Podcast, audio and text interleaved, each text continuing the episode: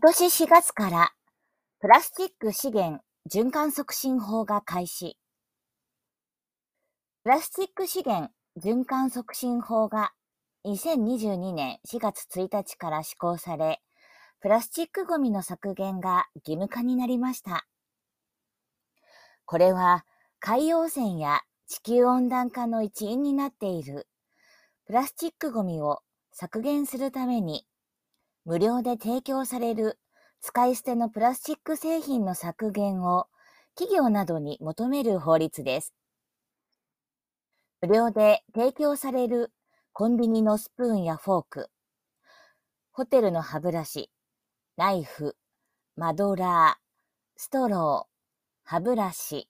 ヘアブラシ、櫛、カミソリ、シャワーキャップ、ハンガー、衣類用カバーの12品目が削減の対象となっています。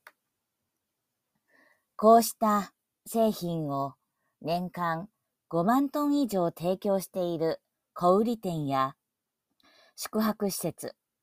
飲食店などが対象で、削減の取り組みが義務になります。適切な対策を行わない場合は、勧告を受けたり、社名を公表されたりします。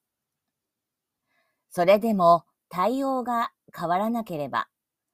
50万円以下の罰金となります。法律の施行に伴って、コンビニや外食チェーンでは、スプーンやフォークを木製や植物由来の製品に切り替えるなどの対応が始まっています。